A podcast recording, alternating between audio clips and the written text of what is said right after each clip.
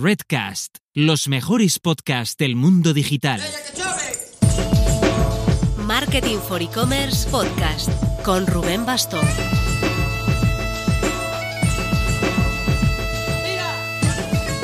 Hola marketers, arrancamos semana del Black Friday y ahí es nada. Ya nos contarás qué tal de previsiones, qué tal te va la campaña, esperamos que te salga todo genial.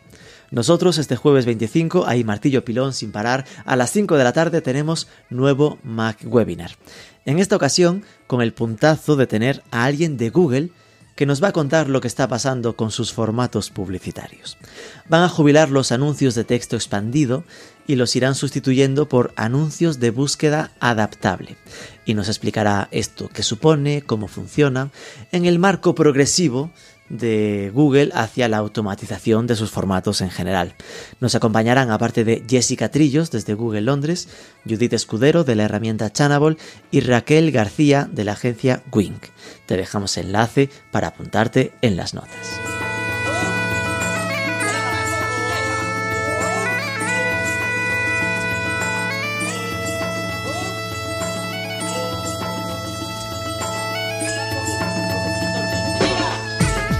En el programa de esta semana vamos a convertirlos un poco en Willy Fogg, para dar la vuelta al mundo en vez de en 80 días en 300 medios de pago.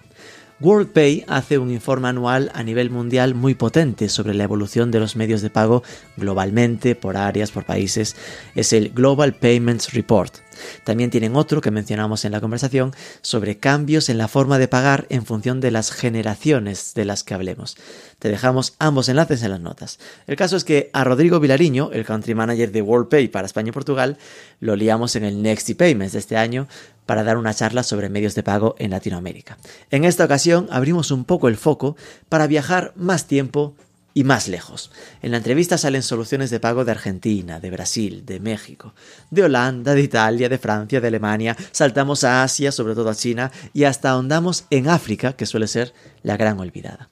Creemos que ha quedado un contenido muy útil para quien está pensando en vender más allá de sus fronteras, algo que teniendo en cuenta el espíritu digital debería estar en el ADN del 99% de las tiendas online. Vamos con ello. Pero antes...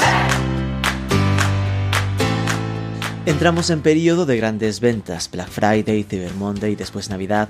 La plataforma de publicidad nativa Outbrain ha hecho un estudio muy completo en los principales mercados occidentales de e-commerce, y entre ellos España, donde analiza el comportamiento previsto de los consumidores de cara a estas fiestas, y en el que saca aprendizajes clave para entender cómo llegar a ellos y cómo sacar el máximo beneficio al final de esta temporada de ventas. El estudio, su Insights del consumidor y estrategias digitales, es gratuito, así que te lo recomendamos y te dejamos el enlace para que lo descargues en las notas.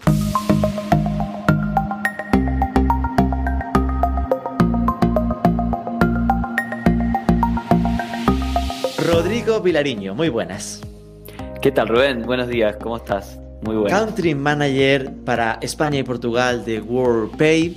Eh, ya te tuvimos eh, con nosotros en el Next Payments hablando un poco de medios de pago internacionales, así que nuestra idea contigo eh, en esta conversación es hablar de medios de pagos en general a nivel mundial, cuando uno piensa en esa parte de internacionalizar y siempre estamos insistiendo en lo de no, no, no cuentes con que todo el mundo está acostumbrado a pagar igual que en tu propio país. ¿no? Cuéntame, ¿tú de dónde vienes? ¿Cómo acabaste cayendo en este mundo de los medios de pagos? Vale, muy, muy buena pregunta. Fueron varias, varias vueltas en realidad. Yo soy, para dar un poco más de contexto, soy, eh, vengo de, nacido en Uruguay, pero de padres eh, gallegos. Entonces siempre tuve una conexión bastante fuerte con, con España, tengo bastante familia por la parte de Galicia.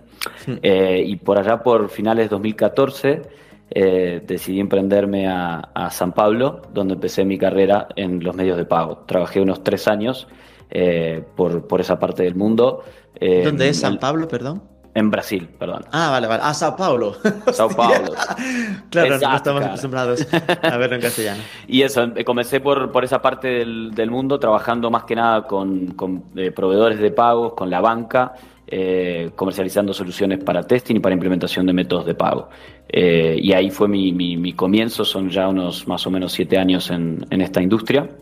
Y, y, bueno, creo que me, me, representa mucho porque los métodos de pago son como, como otra forma cultural de, de, tantas otras que representan los, los diferentes países, es una parte cultural de cada país. Y yo ahora particularmente estoy viviendo en, en Barcelona y es más o menos la décima ciudad que estoy viviendo en, el mundo. Este, así que toda esa variedad de métodos de pago se refleja bastante en lo que es eh, mi, historia de vida hasta ahora, por lo menos. Esto pide explicación. Cuéntanos cuál fue esa ruta. Empezaste en Uruguay, entiendo, después ahí a Sao Paulo. siguiente. Ah, eso con los pagos. En realidad, antes de eso tuve varias pasadas. La primera fue en, Dublín, eh, hice un tiempo por Dublín. Eh, luego hice Río de Janeiro, un, un Erasmus. Eh, y luego ya ahí me fui a estudiar a la Universidad de Edimburgo, estuve en Londres un tiempo y después de ahí sí que me fui para, para San Pablo donde empecé con los medios de pago. Estuve unos tres años con bastante foco en Brasil, pero luego por obviamente cuestión de idioma trabajé en toda Latinoamérica, muchísimo foco en los últimos dos años en, en México, un mercado muy grande, muy potente. Sé que ustedes también están eh, haciendo bastantes cosas por ahí y los, los comerciantes españoles y portugueses también. Eh, y luego ya me vine para, para Europa de nuevo, eh, donde estuve unos tres años en Ámsterdam. Ahí empecé eh, realmente con la parte de proveedores ya de medios de pago, no servir a los proveedores, sino servir a los comerciantes con diferentes métodos de pago. Ahí empezó el journey de ahora unos cuatro años, tres años en Ámsterdam y desde mayo de este año liderando el equipo de WordPay aquí en España con un proyecto muy interesante. Vale, con lo cual era etapa estudiante desde Uruguay mm, a Islas Británicas, en plan Irlanda, mm, después Brasil, Escocia, Londres, volviste a Brasil, hiciste carrera en Brasil y ahí ya eh, Ámsterdam, entiendo que ahí ya te fuiste con WorldPay o, o aún era otro proyecto. Estuve en un proyecto anterior, un par de años, que fue con un proveedor de pagos de ING, del banco ING holandés eh, pero muy similar. Y luego ya me fui para WordPay. En WordPay estoy ya cerca de dos años. Eh, y bueno, empecé desde ahí porque en WordPay antes eh, teníamos muchos clientes. En, bueno, en todo el mundo tenemos clientes, pero en Europa mismo teníamos muchos clientes. Los estábamos trabajando principalmente desde Inglaterra, desde desde mm, Ámsterdam, desde Holanda para el continente. Y empezamos este año una expansión muy fuerte, donde tenemos ya equipos on the ground en todos los países eh, de Europa, los principales países de Europa, y ahí empezamos a desplegar equipo. Y aquí en España y Portugal no, no era menos con el crecimiento que está teniendo el mercado, así que montamos ya un equipo que estamos creciendo y con cada vez más participación. Aplicándose el cuento, ¿no? De la localización. Exacto. en tu LinkedIn pone FIS en vez de WorldPay. Eh, ¿Qué significan estas siglas? Sí, eh, interesante. En 2019 es una, es una compra que hace FIS a, a WorldPay, compra a WorldPay eh, FIS o Fidelity National Information Services. Eh, es un, realmente un powerhouse en el mundo de finanzas. Eh, tiene, tiene como headquarter Jacksonville en Estados Unidos y tenía antes de tener a WordPay una oferta de soluciones tecnológicas para la banca y para el mercado de capitales. Con ah. WordPay compra una capacidad de procesamiento de pagos a nivel global y ahí completa el, ciclo en, finanzas atendiendo eh, todo este tipo de frentes. Vale, con lo cual WordPay completa, eh, FIS sería como la marca matriz y WordPay la, la, marca hacia el mercado, hablando claro. Exactamente. Preséntanos un poco WorldPay, es decir, ahora por lo que me estás comentando, eh, entiendo que es una solución de medios de pago mm, de la que podré usar, entiendo que orientada a e-commerce o a cualquier tipo de negocio.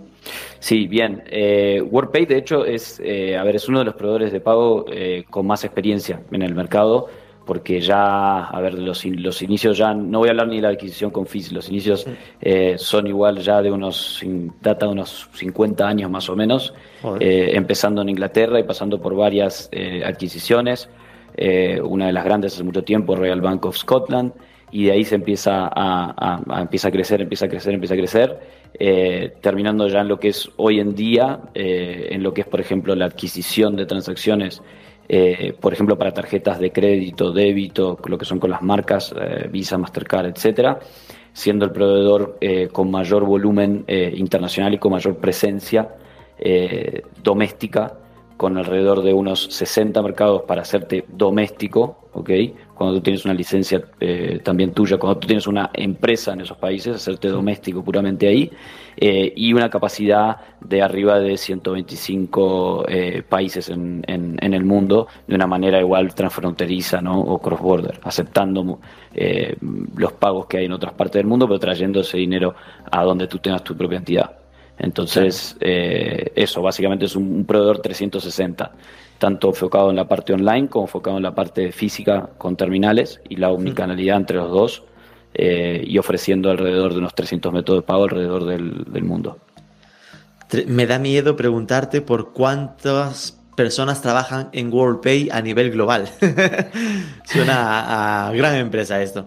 Es bastante. Eh, en realidad, a ver, en WorldPay diría que seamos unos 10.000 más o menos, y, con el grupo FIS alrededor de unos 60, 60 y algo mil este, alrededor del mundo.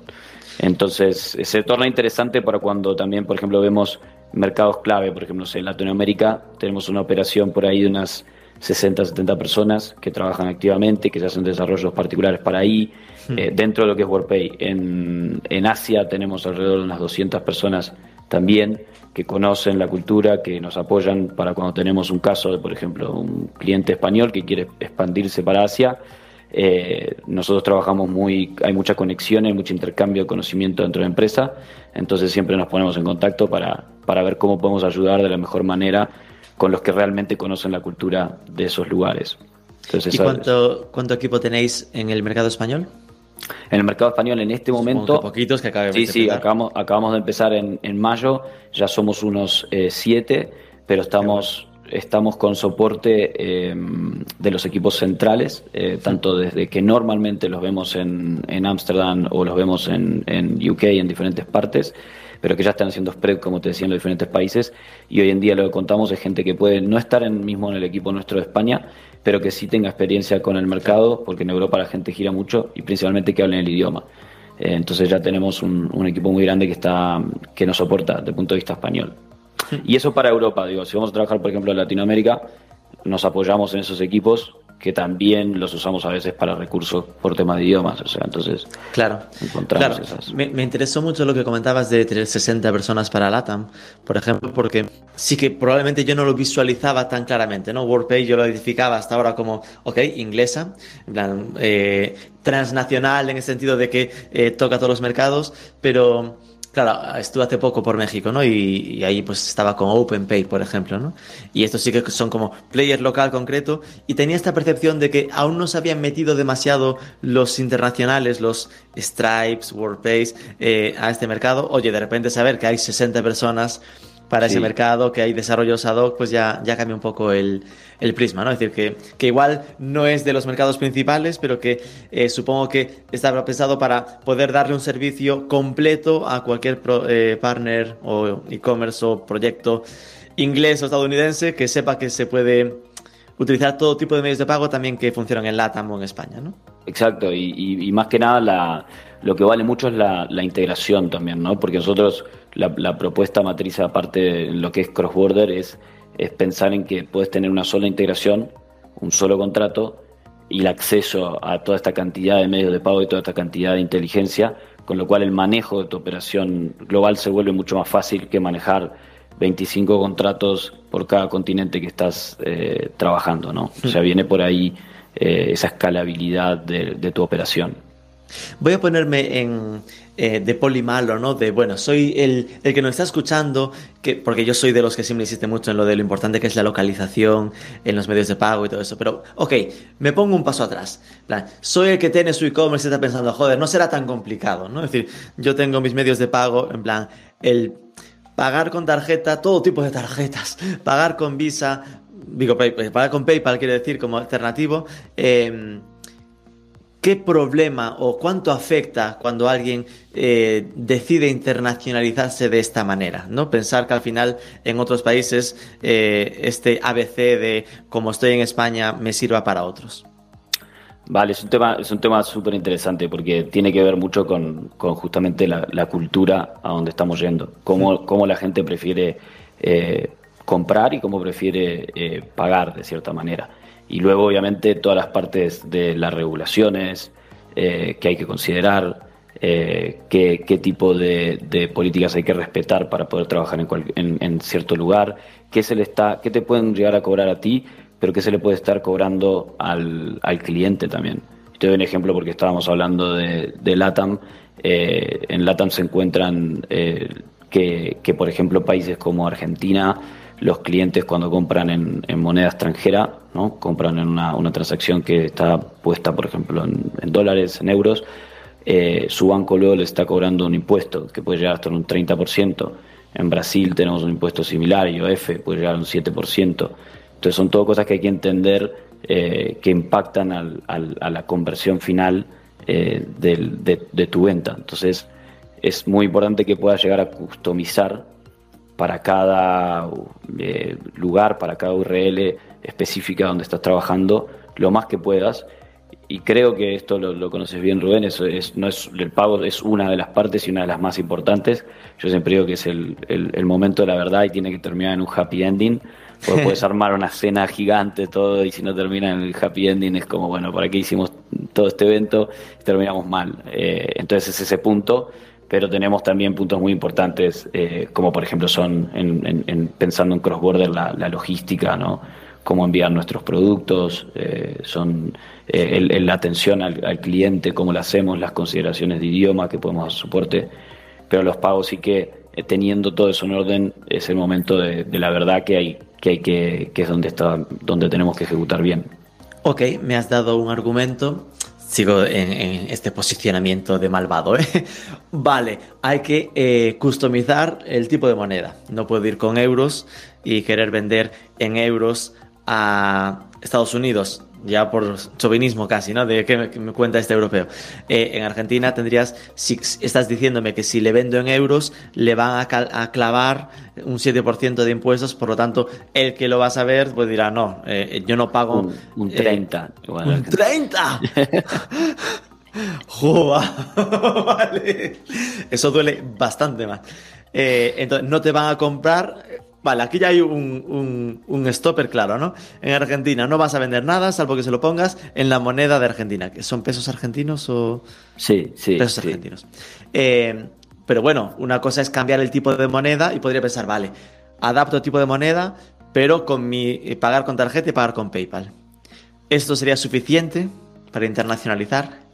Bueno, de, nuevo, o sea, eh, de nuevo, una cosa muy importante es saber qué, tipo de producto estás ofreciendo también, o sea, qué, tipo de producto, qué tipo de servicio estás ofreciendo, porque tu segmento va a preferir pagar de diferente manera. ¿A qué me voy? Por ejemplo, en ese caso, eh, tomando en Argentina, eh, tenemos también eh, maneras de pago que son con, con especie de, de, cash voucher, ¿no? Que son muy grandes en, en, este, en Argentina, pero son muy grandes en otras partes, por ejemplo, de Latinoamérica, eh, que puede ser eh, Brasil con el boleto bancario, en México con OXO. ¿okay? Entonces esto es un boleto en el cual se, se imprime eh, cuando se está haciendo la compra y luego se lleva a una tienda física para pagar. ¿Por qué? Porque son países que tienen mucho, mucho manejo de efectivo. Entonces, eh, si tu, tu, segmento de, consumidores es un segmento en el cual, porque entendés el mercado, usa mucho esa forma de pago, poniendo solamente las tarjetas te quedas corto para ese segmento. Eh, o poniendo solo la, moneda en la que los clientes quieren pagar. Hay que entender eso, las, las variaciones grandes de, de, por ejemplo, de bancarización que tienen las diferentes sociedades no tiene nada que ver una bancarización en, en un país como, como en España a una bancarización de nuevo en un país como Latino, un continente, una región entera como Latinoamérica que anda, mejoró luego mucho luego de la pandemia, pero anda igual en unos 50% eh, de bancarizados. Entonces hay que entender cómo eso eh, impacta a la hora de ofrecer el, el, producto de pago que, que debes ofrecer. Y ojo, ¿eh? este 50, que insisto, estuve hace poco por allí, antes de pandemia estaba en el 30. Claro. Es decir, que se hablaba de que eh, era 30% bancarizados, 30 y algo, ¿vale? Estaba ya creciendo. Ha saltado a 50, que ya es un salto. Pero esto es gente que tiene cuenta en el banco. Exacto. Ni siquiera tarjeta. Exacto. Sí, sí, sí, sí. Tarjeta es completamente otro mundo. Eh, vemos, y, luego tarjetas, otra cosa, por ejemplo, por ahí en esa región, importante las tarjetas activadas para hacer transacciones internacionales.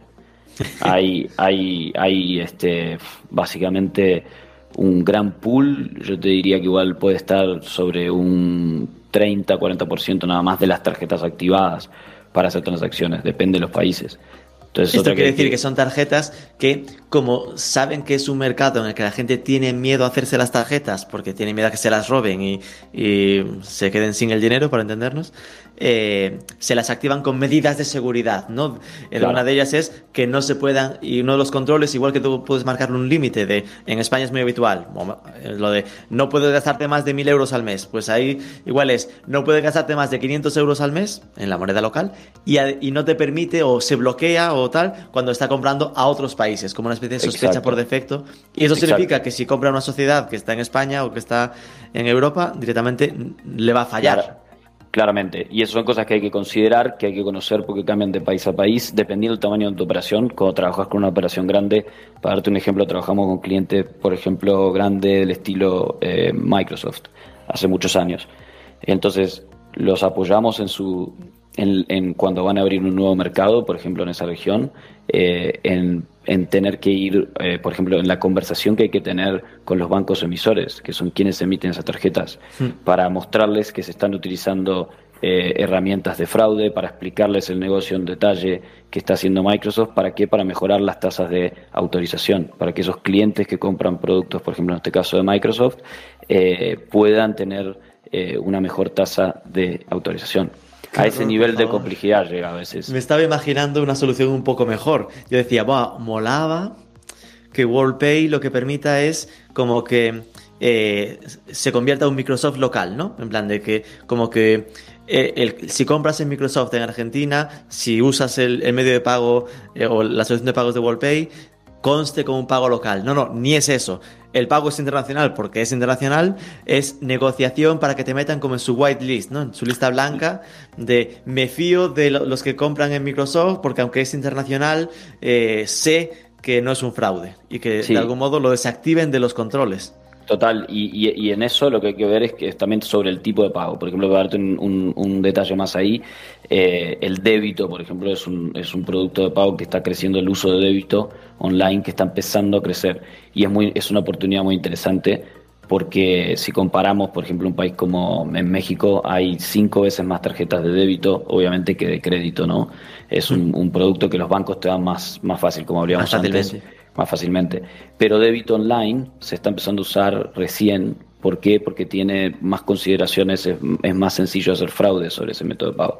Entonces son, en ese caso, por ejemplo, con el de Microsoft, es un producto que si Microsoft quiere vender en débito online, eh, para ciertos países, porque está incipiente el uso de débito online, es importante que se le explique a esos emisores o que haya una conexión. Esto estoy hablando para una empresa del tamaño del volumen de Microsoft. Hmm. Si, si, si, si, nos ponemos en operaciones más sencillas, la, la, la, forma mejor cuando, cuando un mercado nos interesa y nos, nos, nos, empieza a, a, interesar crecer en ese mercado es eh, volverse un poco más local. En no hacer las transacciones desde un punto de vista de una, por ejemplo, una empresa española eh, vendiendo allí, sino que volverse eh, un poco más local. Cuando digo un poco más, porque hay, una, hay formas de hacerlo en etapas y una es, por ejemplo, una solución que se llama hosted o, albergada, ¿okay? una, una entidad local albergada, que puede ser un proveedor de pagos como nosotros, eh, en el cual eh, nosotros somos como de cierta manera un representante de esa entidad española, ¿okay? Eh, sin, sin tener que todavía la entidad española ir a abrir una empresa en, me pongo, México, por ejemplo, o, cualquier otro país, donde tiene que tener empleados, donde tiene que tener, eh, justificar que tiene una operación ahí, no es solamente un PO Box. Entonces, eso tiene a veces de costos, un, poco más de costos, pero permite eh, que tengas esa, esa customer experience adaptada al, al, lugar. Entonces te permite ofrecer los métodos de pago alternativos, te permite ofrecer otro producto muy importante, por ejemplo, las cuotas, eh, y, te permite eso, tener una, una, posición más local para que tus clientes puedan comprar sin pagar los taxes que dijimos, etcétera, etcétera. Vale, entonces me quedo más tranquilo de que esa solución que imaginaba sí que se puede hacer, que sería lo del hosted, el, el pago albergado. ¿Albergado? Sí, o sea, es como tu, entidad albergada en, en, una entidad suba. Es decir, que sería, antes de tener que dar el paso de, oye, tener que hacer una sociedad local en Argentina, en Perú, en Colombia, en Chile, eh, se hablaría con, en este caso con WorldPay, y WorldPay eh, serviría de eh, pago hosteado para que saltarse o evitar esa limitación del pago internacional. Exacto. De algún modo sería como que WorldPay cobra él como local, nos deja su sociedad local y después nos paga el dinero que nos toca. Y obviamente que eso eh, a nivel a nivel costos representa un poco más, pero la aceptación eh, se va, para ponértelo en, en, este niveles de, aceptación, puedes tener una aceptación que cuando lo hacías cross-border transfronterizo la tenías en 50% igual, a eso llega de poder ser de mala, depende de la industria, y con una solución así ya estás hablando de un 80, un 90%, eh, por ciento, o sea que te va a salir un poco más caro a veces, pero la conversión de ventas, que es lo que buscas, se, se puede duplicar igual. No y luego te vas a una entidad propia más adelante, donde bajas ese costo, pues ya es tu propiedad, eh, tu entidad propia, seguís trabajando nosotros, pero en un modelo de tu propia entidad, eh, pero disfrutando de todo una, un set de productos locales. Nah, pero en caso así tiene todo sentido porque al final, ya por pura experiencia de usuario, es decir, que un usuario que está en tu web, que se decide a mandarlo a carrito, que pasa todo el checkout, que va a pagar y cuando paga se le sale denegado, y si eso le pasaba al 50% del público, estás matando la marca, absolutamente. Entonces, mira, obviamente ahí sí que compensa el pagar un poco más porcentualmente para que al, al menos que puedan comprarme. Es que parece como muy loco, ¿no? Vale, me comentabas eh, lo de métodos alternativos de pago. Entiendo que te refieres pues a cosas como lo del cash voucher, ¿no? Este tema de bajarse al Oxxo, pensando en México, a pagar. Esto siempre me generó un poco duda, a ver si consigo entenderlo bien. Ok, yo estoy en la tienda de Microsoft, imaginémonos, ¿no? Pero paso de meterle datos bancarios. Entonces, usaría la opción de pago OxoPay. Eso significaría que me salta un, como una especie de código para imprimir. Tengo que imprimirlo, es decir, no, ni puedo mandar, o puedo mandarlo ya en el móvil. Lo, puedes, una, lo puedes tanto imprimir como también puedes tomar ese código y usar tu, ir al Oxo en tu flow que estás contando, o lo puedes pagar también en tu, en tu cuenta bancaria, a través de tu cuenta bancaria. Mandar una transferencia. Es decir, podría, a lo mejor no me fío de la web, pero puedo abrir web del banco, entrar al banco y hacer como la transferencia. Exactamente. Eso ya sería. Ostras, eso sí que sería estar desconfiando, ¿eh? Que supongo que habrá gente que lo haga, ¿eh? Porque hay ese punto de, de, miedo al fraude y tal. Sí. Vale. Entonces, opción, vale, lo hago instantáneamente en el banco y eso después se sincroniza al, momento o tarda en... Bueno, eso es un tema, eso, eso es para entender también, o sea, es un método que tiene mucha, tiene como la, tasa de aceptación no, no, es tan alta porque muchas veces el cliente va y no, no termina pagando, entonces... Eh, entonces es un tema de también, si estás vendiendo servicios, este es el tema que hay que entender cuál es tu producto. Pues si estás vendiendo un servicio instantáneo, por ejemplo, sos un, una plataforma de videojuegos, estás vendiendo una espada, una, algo para disparar, eh, y, el que lo va a comprar lo va a comprar con un método de estos, eh, cuando fue al Oxxo y vuelve, ya lo acribillaron con una ametralladora y ya se murió, ya no se puede defender. en el juego, queremos En el juego, claro. Bueno, no, quiero entrar en detalles sobre cosas que pueden suceder en Latinoamérica. No voy a entrar. Eh, vale, pero entonces la otra opción que sería, lo tengo en el móvil o me lo imprimo, bajo al Oxxo, que lo bueno es que en LATAM este tipo de tiendas están por todas partes, están, hay mucha, eh, cerca siempre en las, ciudades, y se lo enseño y es como que lo pago con, en efectivo y entonces eh, él lo, documenta el de la tienda en un ordenador o me da otro código que tengo que subir a la web o cómo va. Sí, sí se ejecuta la confirmación automática de OXO en los sistemas, vuelve a nuestros, eh, obviamente a los sistemas nuestros para, para poder hacer la, la, confirmación, o sea, nosotros decirle al merchant, al comerciante. En España pasa ahora con el PSD2, ¿no? Lo de sería el equivalente a me voy a mi aplicación del móvil para confirmar la compra y cuando llego al e-commerce ya ha pasado, pues yo así que que voy al Oxxo y le enseño y le pago el, le hago el pago, entonces cuando vuelva al e-commerce ya aparecerá, ok, tu operación ha sido confirmada. Y, tenés tu referencia, obviamente, en el Oxxo, ¿no? De que pagaste y todo, etcétera, el comprobante para que esté. Y ahí se puede enviar el producto. Pero a, través de esto se van desarrollando productos eh, más rápidos. Por ejemplo, no sé si habrían, has, escuchado en Brasil, eh, y vamos a hablar también de otras, de otras partes del, del, mundo para ampliarlo un poco más. Eh, hay una revolución pasando que son los productos de, de, tipo open banking, ¿no? O sea, que son productos de poder mandar dinero de, de una cuenta eh, a otra cuenta, que se llaman account to account payments, eh, en donde los pagos son mucho más rápidos. En ese caso de Brasil hay un producto nuevo que entró en noviembre de 2020, eh, emitido por o creado por el Banco Central, que se llama PIX, que hoy en día, imagínate, estamos a un año del lanzamiento y ya está siendo utilizado por la mitad de la población de Brasil, o sea, unos ciento y algo de millones de, de personas y está sustituyendo mucho este tipo de productos eh, de, voucher, está sustituyendo mucho las transferencias bancarias que por ejemplo en Brasil eh, eran muy muy lentas, a veces demoraban, tenían, tenían horario de trabajo como si fuera el banco, pero aunque sean digitales, de 9 a tanto, los fines de semana no. Eh, entonces, claro, con la velocidad del comercio no, no estaban pudiendo responder ese tipo de métodos de pago, o esto que te digo, cash voucher, y con un producto como este que, eh, te comento de Pix. Eh, ¿Es PIX? PIX es un producto que hay que tener en cuenta completamente para, para poder este para poder vender en, en Brasil en, esta Sería como algo parecido a lo que en España supuso Bizum, ¿no? Ese tema de, de transferencia instantánea. Transferencia instantánea, pagos instantáneos, básicamente. Entonces, eh, con este, con el, con el, con el Pix en, en, Brasil, lo que se da al final es esa, esa posibilidad también de que el Pix no lo tengas que no lo tengas que iniciar solamente por un tener una cuenta bancaria. Se puede iniciar desde una wallet también, desde una billetera digital. Entonces, por eso fue que creció tanto. Si hablábamos como antes, que hablábamos de Latinoamérica, hablamos de Brasil con la población no tan bancarizada, eh, lo, que, lo que generó la, creatividad del sistema y las fintechs que han puesto mucha, mucho crecimiento en, en la región sobre esto, eh, lograron que, que, esa, esa, se necesita una flexibilidad y se crearon algunas billeteras.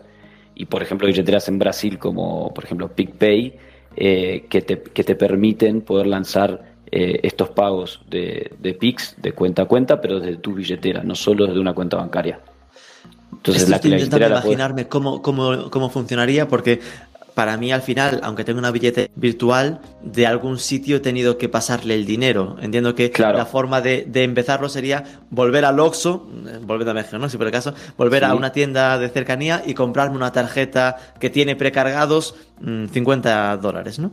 Exactamente, puedes hacer, hacer eh, llenar de fondos tu billetera, eso es lo bueno y la flexibilidad que traen las billeteras. Es como cuando tenías la tarjeta del móvil, eh, cargabas la tarjeta con 50 euros, pues aquí tendrías, abres la billetera, vas a una tienda, le cargas 50 euros a esa billetera y con los PICs vas, eh, vas haciendo las transferencias. Exacto, con, velocidad y, bueno, esas son las flexibilidades que estamos viendo. Y pagos instantáneos, eh, eso mismo lo tenemos eh, en, España, ¿no? Con, con Bizum, que de nuevo, si te pueden saber el, el, patrón, creo que este año Bizum va a estar cerrando con 20 millones de, usuarios, también más de, la mitad o la mitad de la población.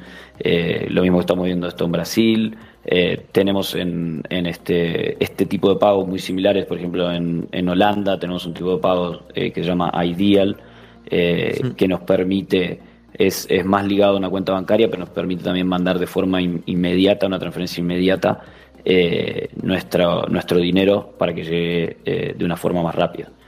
Entonces, creo que la, como que la conclusión es que los negocios digitales están, se están volviendo más veloces y los métodos de pago tienen que eh, crecer a, esa, a, ese ritmo también para satisfacer la demanda del cliente y, quitar la fricción en el momento de, de la felicidad. Sí, que entiendo que, en, que en la práctica eh, igual grosso modo y hablando así en general, pues igual con los métodos generalistas, ¿no? Con eso que decimos lo de eh, como el pagar con tarjeta y pagar con PayPal, igual cubres al 90% en Europa, pienso. Es decir, estaba ahora clavado en Holanda, ¿no? Vale, ¿cómo me puede afectar que no tenga yo el pago con Ideal en Holanda? Seguramente todo el mundo en Holanda sepa pagar con tarjeta o con PayPal sin el Ideal, ¿no? Pero que igual eh, ese 5 o 10% que estén acostumbrados a pagar con Ideal, pues les moleste no tener esa opción, igual que igual te molestaría ahora en España no tener Bizum en, como, opción, ¿no? Pero, pero en ese caso, por ejemplo, Ideal es eh, completamente eh, fundamental. Es, eh, yo habiendo, viviendo, habiendo vivido en Ámsterdam, lo conozco muy bien como usuario y, como de la parte de profesional del proveedor de pagos. Es el método número uno, o sea, nadie, hay para entender un poco también las culturas de compra no en Holanda no, no tienen tarjetas de, crédito, normalmente las usan para, para, viajes, para un pasaje aéreo, alguna cosa así. Para alquilar un coche, ¿no? Que te la exige. Exacto, exacto, básicamente, pero no usan en, el, en las compras por internet algo diferente normalmente que no sea Ideal. Eh, entonces, si no tenés Ideal en Holanda, es igual a no vas a vender. Como en, con culturas de compra en Europa. En, en Alemania les gusta mucho el pago contra reembolso. Eh, básicamente recibir el, el, producto y quedármelo 14 días y luego con una factura, ¿no? Y luego devolver o pagar eh, con una transferencia espera, espera, espera, espera, porque esto era consciente, ¿eh? Pero me flipa porque es de las cosas que seguramente no estaría en nuestro scope ni para ponerlo en la base, ¿no? En plan, yo, no estaría pensando en internacionalizar, pensando en, oye, no, o acuérdate poner el pago contra reembolso. Y aún así pensaría que el pago contra reembolso sería recibo el producto y en mi cabeza imaginaba que le pagaban hasta el mensajero. No va de esto, ¿no? Es decir, es además pagar 14 días más tarde, ¿no? Exactamente, claro. La garantía sería una invoice y, tener eso, o sea, pero el, cliente, el, comprador se ha acostumbrado a eso y es difícil de, sacarlo. Entiendo que al menos en ese contrarreembolso en Alemania se le cobra solo, es decir, no es que yo, no es que el comprador tenga que volver 14 días más tarde al e-commerce para hacer nada, sino que desde que hace la operación se cuentan X, 16 días por contar que llegue el producto y se le cobra automáticamente los 16 días, ¿no? Vale, sí. Y, y, obviamente lo que, lo que está pasando hoy en día que entran métodos que son que también, es como una especie de pago aplazado en el fondo. Exacto, me iba a referir a, básicamente a eso, que, que, es, que es grande también, está creciendo mucho por ahí, está creciendo en todos lados, básicamente, que son los pagos aplazados, ¿no? Que entonces dan una, una facilidad, eh, digamos, es más, es más sencillo, más sobre el celular, eh, no, no hay que poner los, los, datos de una cuenta de banco, se asocia una tarjeta más fácil. Entonces han, han, crecido mucho también los pagos aplazados para este tipo de, de modelos, que el cliente se siente que no, no tiene que estar reembolsando eh, el, el, dinero en ese momento hasta que realmente no entendió el producto, eh, no lo sintió y luego hace esa, ese, ese pago cuando se lo quiere quedar, ¿no? Claro, algo que en Alemania entiendo perfectamente porque es una cultura que está súper acostumbrada a la devolución. Es decir, que se dice siempre, ¿no? Que en Alemania, mm, por defecto, te comprarán dos pares de zapatos para probárselos y escoger cuáles le quedan mejor y devolver los que no le quedan bien, ¿no? Es decir, como que eh, hay ratios de devolución que si estamos acostumbrados en la parte de logística a pensar que el problema es la logística inversa, pues oye, acostúmbrate que en Alemania te vas a hartar de, de logística inversa. Total, y, y en, bueno, también nosotros vimos igual, en Alemania es un país de mucho eh, uso de mucho cash, ¿no? Históricamente. O sea, te veo pasar que si vas a Alemania a veces te cuesta lo que es en el punto de venta, en algún restaurante, etcétera, y eso te cuesta todavía poder pagar. Eh, y es curioso, ¿eh? porque por lo que tengo entendido es por una conciencia de evitar el control.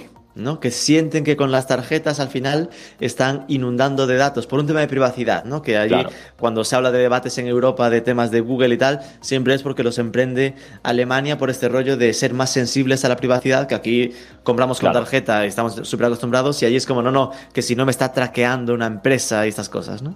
Total, pero eh, se ve igual como, como el tema de, es muy, evoluciona mucho el tema de los medios de pago, porque si bien es verdad que es así. Nosotros eh, hacemos un estudio año a año eh, que se llama el, Reporte Mundial de Pagos, Global Payments que es brutal. Eh, Report. está muy bueno, después lo vamos a, comunicar para que lo puedan descargar. en, ese, en ese reporte, por ejemplo, ah, bueno, hacemos, para contar un poquito más del reporte, hacemos unas 46.000 encuestas a consumidores en todo el mundo. En los seleccionamos unos 40, 41 eh, mercados más importantes. Lo hacemos nosotros, pero en conjunción con Global Data y McKinsey. Y vemos eh, primero eh, tendencias en cada región y cómo los clientes quieren pagar, y luego por países. Y en el caso de Alemania, que es un caso de, uso de efectivo tradicional, vemos que, se sigue igual la tendencia de, que cada vez más entra en más en desuso el efectivo y la conveniencia, de nuevo, que para mí es el motor principal en, los pagos, ha hecho que eh, billeteras digitales, como por ejemplo Apple Pay, Google Pay, hayan crecido eh, ostensiblemente en estos, especialmente después de la pandemia. Entonces, esas billeteras ahí sí que en Alemania son cargadas con normalmente tarjetas, eh, no es el modelo de ir al Oxxo, etcétera, pero se, se, están usando por la facilidad de pago por la conveniencia. Sí, pero es como el, tengo mi tarjeta del banco, de ahí muevo 500 euros a Apple Pay y para mi caso del día a día lo pago con Apple Pay. Que al final, en el fondo, su privacidad se va a la mierda igual, hablando claro, porque simplemente escogen a quién le comparten los datos. Me fío más de, de, Tim Cook que de, que de mi banco alemán del turno, ¿no? Sí, pero, pero sí que, que, que es un van, van cambiando las, las tendencias, las, las, preferencias de pago y hay que estar, hay que estar encima porque no son normalmente estáticas. Ya en esta conversación lo, acabamos de decir, el caso de Alemania, el caso de Brasil, hace un año atrás no existía PIX, hoy en día está. Eh, hay que tenerlo. Al final de cuentas, negocios que, que tienen muchos volúmenes de venta tienen que, que pensar en, en, en poder responder ágilmente. Es que me estoy imaginando mi, supuesto, ¿no? De que yo empezaba aquí con tarjeta y PayPal y ahora estaba visualizando lo que apunté de 300 medios de pago que tiene WorldPay. Menudo checkout. Vale, vale. Tengo que tener Ideal para Holanda, el pago contra reembolso en Alemania, pago con Bizum en España, el pago con Pix en Brasil, el pago con voucher, más de uno, porque Oxo es uno, pero hay Paynet, es decir, hay, varias redes como de ese tipo de historias. Claro, aquí entiendo que al final no puedes tener un, un checkout único con todas esas opciones porque a nivel de usabilidad sería el puto infierno, hablando mal. Estoy, por favor, sería muy complicado. Eh, entonces ya nos obliga a tener esas localizaciones de, checkout. ¿Esto se hace directamente con, con OpenPay o tiene que ser un trabajo dentro de la, de la web? Tiene que ser básicamente la, manera recomendada es que tengas eh, por, por IP, por URL, si tú tienes tu página de, de no sé, .us o de donde. Claro, si, es por dominio, si tienes dominio local es muy fácil, ¿no? Porque ahí tienes webs diferentes. Tienes que hacer una geolocalización de cierta manera para mostrar lo preferente en cada lugar. Y esto está, creo que es un tema interesante porque mm, para dejar un, algunos puntos que son importantes de tener un checkout, digamos, fino, bien hecho para que convierta bien. Entonces, sí hay que tener los métodos de pago preferentes para cada mercado, pero tampoco hay que exagerar, ¿ok? Porque hay, hay países que tienen muchísimos, muchísimos métodos de pago eh, o regiones y estás atacando una región entera y, si hay mucha, mucho para escoger también genera inacción, ¿no? Análisis, parálisis, como decimos. Este, Y entonces la mítica eh, anécdota de lo de la heladería, que si tiene 25 tipos de helados, vende menos que si tiene 5. Exactamente, exactamente. Vemos checkouts a veces que aparecen abajo, lo has visto, todos los logos que parecen los, corredores de Fórmula 1, ¿no? Con todos los stickers. sí, sí. Y es, no, no tiene que ser tan barroco un checkout, tiene que tener lo que tiene que, tener. Eh, eso es un punto número uno, los, los, métodos de pago que hay que tener, hacer el mix correcto para tu, para tu país, para tu segmento eh, de industria. Eh, luego también es importante tener ofrecer la información eh, que, sea, que sea relevante, digamos, eh, para el cliente. Explicar qué es lo que está pasando. Si hoy hablaste antes de la, de la PSD2 con SSA, ¿no? La autenticación reforzada. Es bueno explicar al cliente que va a ser redireccionado al banco, que hay cosas en, términos de legislación que están cambiando. Eh, hay, que, hay que explicar este tipo de cosas porque nosotros también tenemos un estudio que hacemos sobre, sobre también análisis de 30.000 para arriba consumidores, pero es sobre industrias, eh, y notamos que los consumidores, los cuales, por ejemplo, tuvieron un, un rechazo con una tarjeta, si se explica cuál fue ese rechazo, por qué pasó ese rechazo, no tipo un error cuando estoy eh, al punto de comprarme los eh, zapatos para irme a jugar al partido de fútbol del viernes y veo un error así, no, te explico qué es lo que está pasando. Hay un 60% de, de consumidores que en nuestro estudio responden que volverían a probar con otro método de pago, volverían a probar con otra, con, con otra, otra forma si se le indica. Entonces poner mucha, poner información de lo que está pasando y lo que va a pasar, redireccionamientos, eh, SSA, etcétera, es muy importante. No, normal, porque al final eh, el, el cliente está convencido si ha llegado al modo pago es que quiere comprarlo. Lo estás frustrando muchísimo al evitárselo. Él va a querer. Yo recuerdo haber sufrido esta experiencia, no este año, eh, pero hace un par de años en México, de comprar y que, y que supongo que por tarjeta internacional, internacional no me dejase eh, comprar. Y te quedas como, dame alternativas, en plan, ok, con PayPal me va a dejar, en plan, vas probando, ¿no? Pero sí que es bueno que te guíe porque obviamente yo me considero de algún modo usuario avanzado eh, digital, ¿no? Ahora mucha gente que sepa muchísimo menos que, nosotros y que esto lo deje como paso de probar porque igual no me deja porque están espiándome y me van a robar, ¿no? Es decir, la gente siempre pensará lo peor inmediatamente. Que, que, decías lo de que no debe ser demasiado barroco y coincido, ¿no? En plan, lo lógico sería pensar en tener como los básicos y esa adaptación local. Claro, pero enseguida empieza a pensar y que igual los básicos se van a 7. Es decir, tienes medio de pago, el mítico, tarjeta. Que le metas PayPal, como un estándar más o menos tal. Que ojo, no todo el mundo lo pone porque ha habido, según algunos e-commerce, con malas experiencias y tal. Pero vale, PayPal, que lo usa mucha gente. Que le pongas un pago local, ¿no? En plan, vale, el multibanco para Portugal, Bizum en España, Pix en Brasil ya que solo sea uno, ¿vale? Ahora está muy en boga, oye, dar la alternativa de pago aplazado o el equivalente a contrarreembolso. Si en Alemania sabes que tienes que poner el contrarreembolso, pues aquí ponerle pues el pagar en tres, pagar en, la financiación, ¿no? Ya son cuatro. Antes decíamos lo que está creciendo las wallets. Entonces, claro, wallets hay varias. ¿Cuál pones? Apple Pay, Apple Pay y Google Pay. Ya es meter dos más. Amazon Pay no, porque también es una forma de compra rápida. Yo creo que Amazon Pay, según cómo pueda crecer, es una forma de, eh, entrar automáticamente en algo que sabes que tienes bien configurado, que es el pago y las direcciones y todo de Amazon, ¿no? Eh, no es fácil no caer en el barroquismo al final. No, no, no, total, pero, pero de nuevo, por eso creo que es importante que contextualices el, la geolocalización de, entender de dónde está. Claro, porque si ya, si ya en básico te vas a 7, imaginar acumular multibanco, Ideal, Pix y que uno de, España vea todos los que no saben ni lo que son, es eso es ruido absolutamente. Es que nosotros porque digo, bueno, yo estoy todo el día en esto, pero vos también estás en e-commerce y sabes si estás más o menos acostumbrado, pero me, gustó eso que dijiste antes, eh, gente que no, no está tan... Eh, digitalmente activa, ven este tipo de mm. logos y no tienen ni idea de lo que es. O sea, tenés el riesgo de las distracciones en tu web también y cliquen ahí para ir a ver qué es y si perdieron la compra igual. a ver qué es esto de Ideal.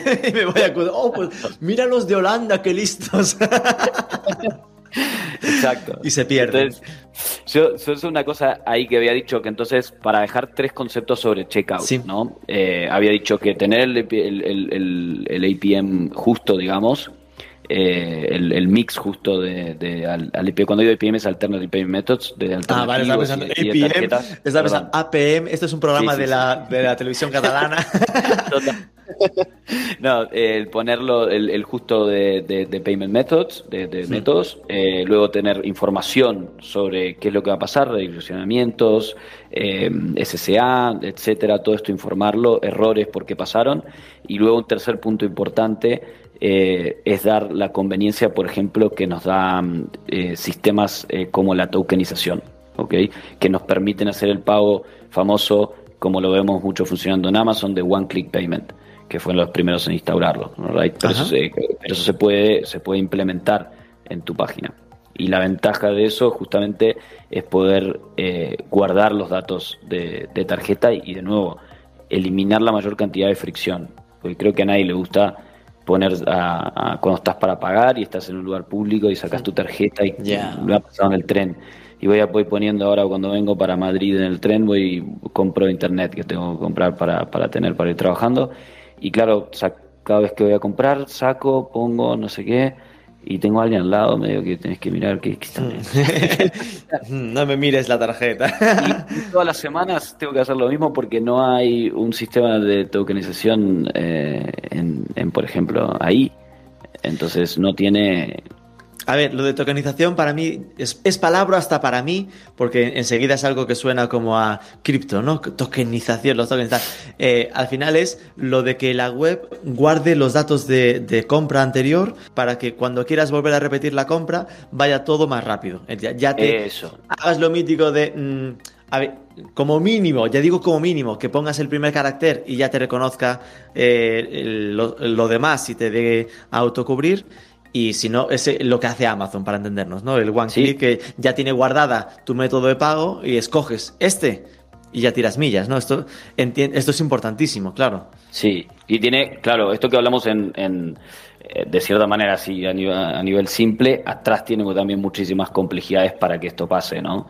Eh, es muy complejo, entiendo, porque al final hacerlo mal significa que se estaría quedando tus datos bancarios eh, al libre albedrío por ahí repartidos y el nivel de seguridad que exige es alto. Exacto, consideraciones de seguridad y una consideración muy importante que recomiendo mucho cuando estén trabajando en tokenización de hablar con su proveedor de pagos es la, los sistemas de autoactualización de tarjeta.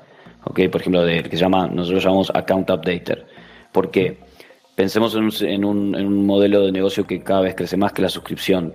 ¿no? Entonces, el primer pago, si el cliente pone todos los datos y luego los siguientes pagos eh, se van a hacer por atrás sin que el cliente eh, lo sepa. Ahora, si el cliente y pasa, ¿no? que normalmente el, cliente tiene que actualizar su tarjeta, la perdió, se la robaron, se expiró, eh, si eso nosotros cuando vamos a renovar no lo, no lo sabemos, no tenemos esa información como comerciantes, nos va a dar un fail en la transacción, porque los números de la tarjeta no son varios. Entonces, es importante conversar con los proveedores, con tu proveedor de pago si lo tiene, eh, un sistema para que se que a través de la conexión que el proveedor tiene con, los esquemas grandes de, pago, por ejemplo, de tarjetas en este caso, se haga una, una actualización de esas tarjetas y pueda seguir circulando todo normal en ese cliente que tú ya tenías y no tengas que generar la fricción de pedirle que la cambie, de, mandarle un email. Para no darle la oportunidad de que se lo piense, ¿no? De, ay, pues igual no necesito este servicio.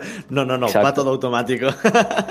Exactamente. Vale, hemos hablado de, América Latina, de Europa. Yo ya he mencionado el multibanco de Portugal, que el multibanco en la práctica es lo más parecido al OxoPay sí. a, los vouchers, ¿no? Es decir, en el multibanco en Portugal es mm, lo imprimo, bajo al banco y, pago allí, ¿no? Exacto, lo que el multibanco está más basado sobre, sobre los ATMs, sobre pagar más que nada en, cajeros. Eh, tiene, tiene una tradición muy grande de, cajeros, o sea, fueron muy avanzados los portugueses con la, con la implementación de cajeros hace algunos años y crearon una red muy, muy fuerte y lograron este medio de pago que también es es digamos como la idea en Holanda. No se puede vender hoy en día en, en, Portugal si no contamos con, con, multibanco.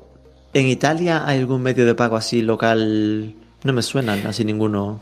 En Italia tenemos eh, la, mm, ¿cómo se llama? La poste eh, ah. bancaria, sí, eh, es, un, es un método que, que, se usa muchísimo y tenemos algunas que otras que entran en, la, en, en, las categorías como creo que es, si no me equivoco bien, es carta, carta sí, creo que es, no me acuerdo bien, pero son lo que entra en la categoría de, de tarjetas locales, que son tarjetas eh, que no están, ahora cada vez más, pero muchas todavía queda una base de esas tarjetas que no están cobrandeadas ya no están, no, no, tienen una marca. Mastercard, para entender. Exacto, exacto. Eh, y entonces eh, son, vienen de la época que en las tarjetas funcionaban con una asociación de bancos local sin los esquemas.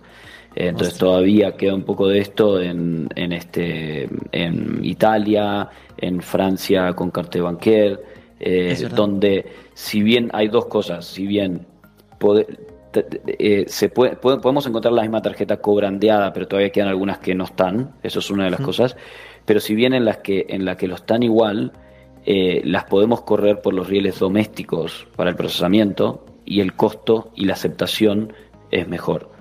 Eh, entonces sí que conviene también poder estar discutiendo estos temas con un proveedor que te pueda dar esa, ese acceso a tarjetas locales. Que en otras geografías, por ejemplo en Argentina o hablamos de Latinoamérica, no podrías eh, ni siquiera acceder a una Argentina tarjeta naranja, cabal, eh, hipercar de Brasil. Eh, no puedes acceder a esos consumidores, ¿no? Si no tienes... si no tienes ese acceso local, exacto. Exacto. Otro, más players locales, madre mía. y hemos hablado de estos dos áreas. Nos hemos dejado Asia, que es un mundo muy, muy diferente. Eh, grosso modo, es decir, tenéis equipo por allí. Eh, entiendo que ahí está muy, muy presente el pago con WeChat, como mínimo, ¿no? Sí, exacto. O sea, impacta mucho en, el, en nuestro estudio, volviendo al, al, mm. reporte global de pagos, eh, las, las billeteras digitales en, en Asia se llevan un 60% del, del total de las transacciones.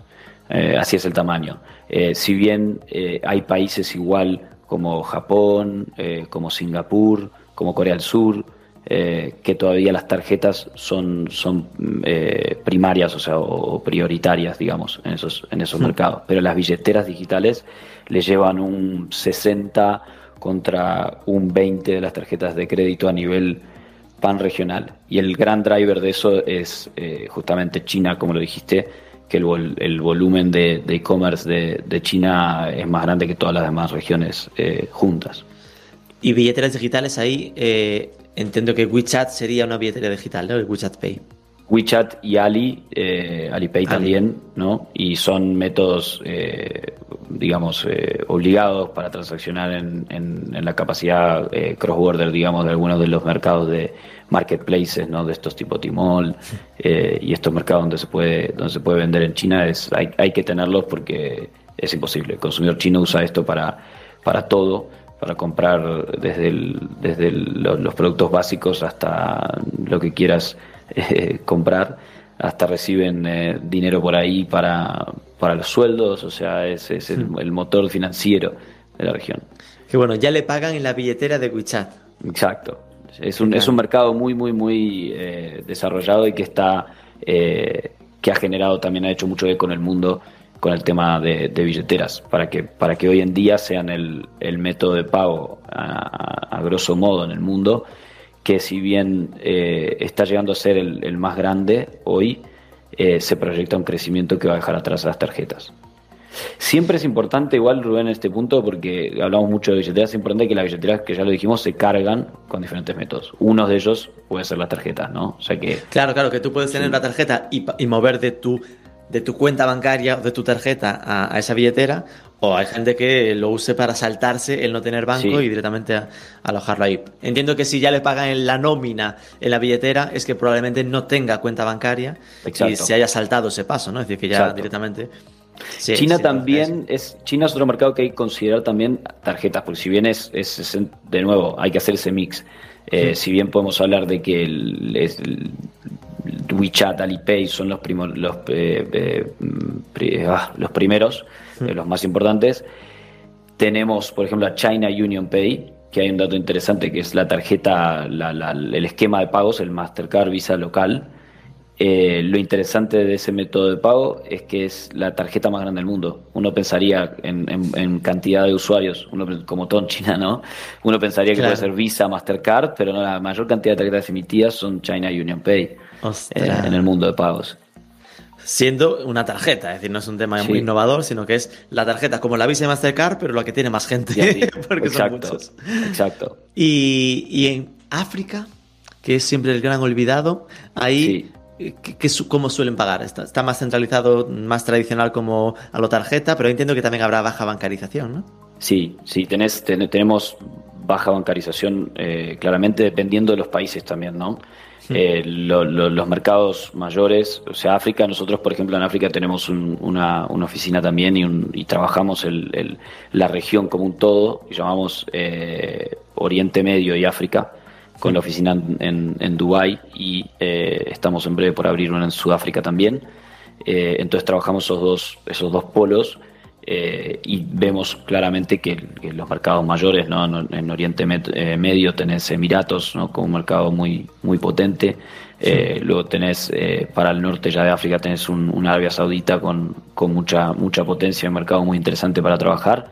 Y luego los emergentes grandes, grandes Nigeria, por ejemplo, y Sudáfrica, obviamente una economía más, la más estabilizada, digamos, o con más tradición, donde también te refleja que tiene una cultura muy, muy occidental, de cierta manera, para pagos con, con tarjetas eh, bancarias siendo una de las principales.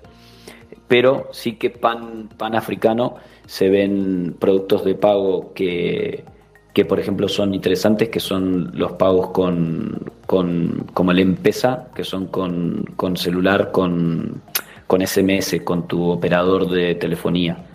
Entonces, al no haber tantas veces tanta capacidad de, tener acceso a Internet en zonas más rurales, etcétera, etcétera, eh, se usa al, a la telefonía móvil eh, como método de pago y entonces terminan siendo las operadoras como una especie de, institución financiera. Ajá. Es decir, como pagar con SMS. Claro. Lo que veíamos en España hace igual 20 o 25 años de eh, manda un SMS con el código no sé qué para, para comprarte una melodía y, muy así. Y mucho de esto eh, también en, en, conjunción, la parte de SMS en conjunción con, eh, con tiendas de cobro como el estilo las que hablamos para el Oxxo y etcétera. En, donde, en donde se recarga el, teléfono, se paga luego con el número online, bastante flexibilidad para poder justamente colectar el cash que está en, en, el, en el, país en, diferentes puntos eh, y poder moverlo en manera digital a través de, de lo que son SMS o, etcétera. ¿Y el WhatsApp Pay tú crees que llegará algún día? WhatsApp Pay ya lo tenemos, eh, ya lo tenemos en Pero en India, supongo, ¿no? Porque por India, no, todavía no, pero a ver, eh, va, va, va, tomando lugares. Últimamente está mucho en los países emergentes, en Brasil también eh, entró. Eh, Pero es que eso me había quedado, yo recuerdo, porque era como, por Dios, qué lentos van con esto de WhatsApp para el pago. Yo me imaginaba hace años ya que copiarían el WeChat. Em, lo hicieron en pruebas en India, recuerdo que lo abrieron en, en, Brasil, pero me había quedado como que se lo habían prohibido por temas de legislación. Sí, tuvieron un, tuvieron un problema con temas de legislación, estuvo un tiempo, lo bajaron eh, y si no me equivoco, creo que volvió hace, ah, hace muy poquito. Sí, hace un poquito creo que volvió. ya queda menos para, para que por fin se pueda pagar con WhatsApp, ¿no? Es, es, es, la conveniencia. Y ahí lo que pasa es que tienen que hacer, eh, las empresas cuando entran tienen que hacer las alianzas también con, con los esquemas de pago, con los bancos centrales. Eh, hay, un, hay una estrategia muy, muy grande que hay que hacer para que funcione todo esto y que, que los intereses de, de cada parte también estén contemplados y es lo que lleva tiempo, ¿no? Dos últimas preguntas entonces. Las últimas dos a la yugular. Una sería la más difícil.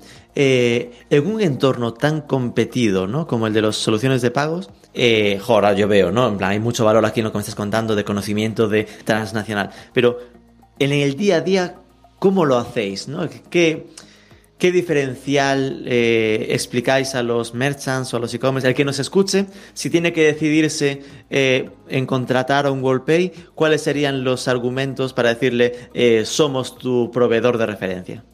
Bien, perfecto.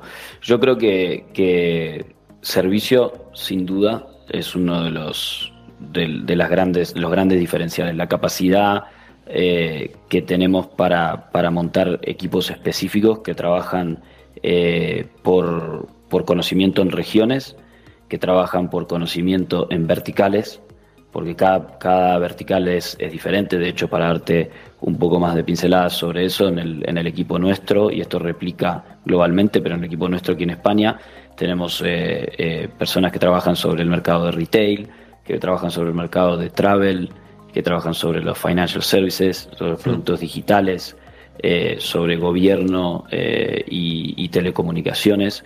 Entonces cada uno de estos tiene su propia dinámica y hay que conocer cómo funciona.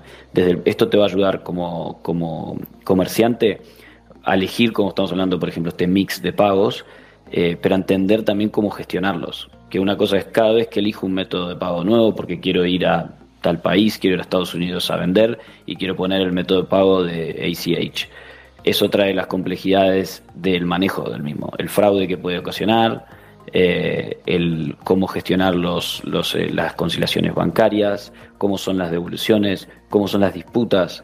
Entonces, lo que, lo que WordPay eh, hace en este caso es trabajar muy cerca con los clientes para definir primero la estrategia de internacionalización y no solo definir qué se va a elegir, qué se va a poner en cada lado, sino que tener un carácter consultativo en cómo manejar eh, esos, esos productos de pago en cada momento. Entonces, servicio creo que es, es una de las cosas y, muy, muy importantes que está muy ligada al conocimiento eh, de unos, eh, como dije al inicio, de en total unos 50 años dentro de este mercado, de cuando más o menos empezó todo este tema de pagos eh, digitales.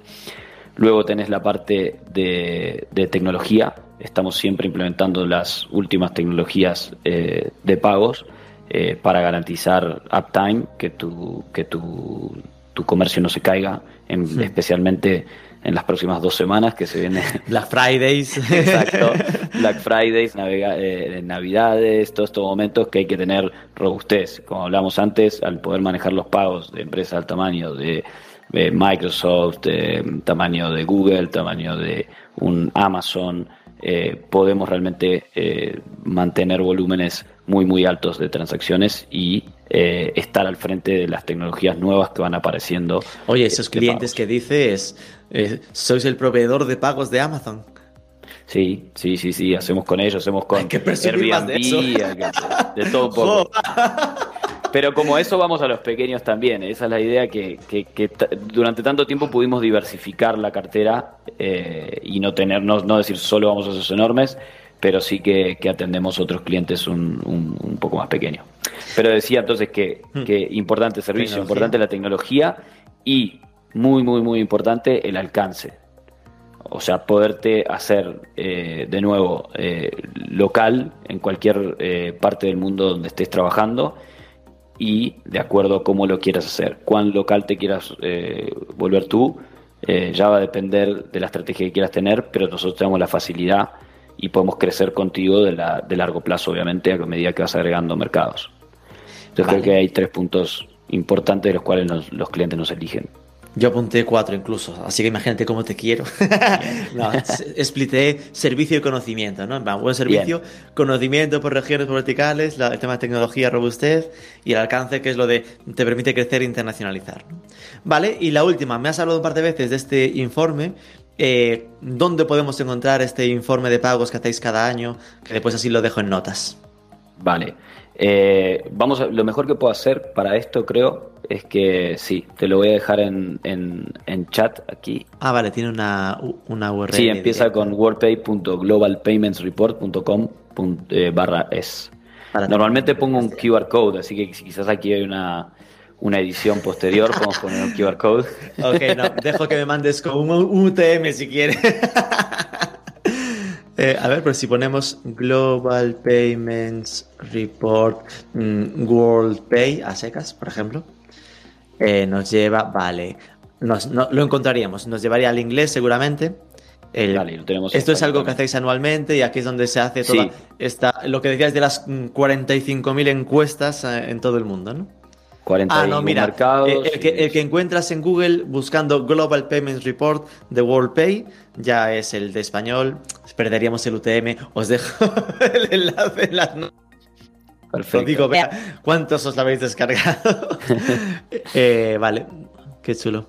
¿Y esto cuándo sale? Para imaginarnos cuándo saldrá el próximo.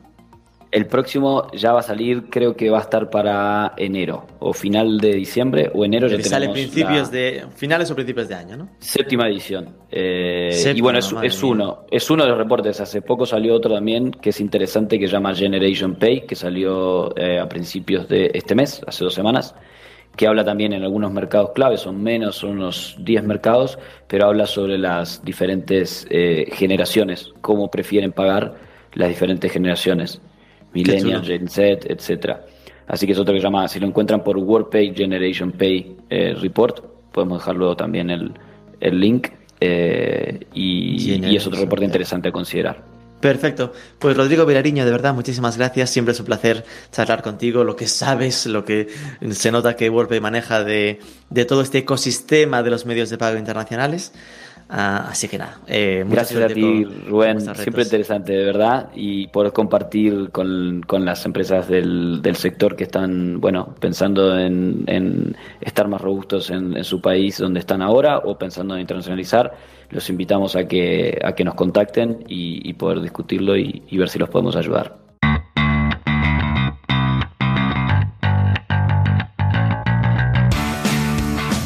Esperamos que como mínimo te haya quedado claro que no vale eso de internacionalizar solo traduciendo la web a inglés y cambiando moneda, que hay que localizar los medios de pago para que el cliente de cada país nos sienta como algo local, algo cercano, algo de confianza.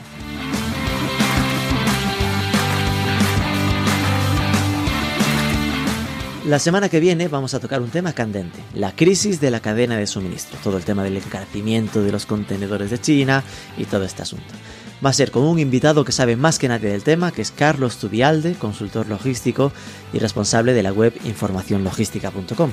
Así que danos un poco de amor, comparte este programa si te ha gustado, no olvides suscribirte al podcast que es gratis y nos escuchamos el próximo lunes.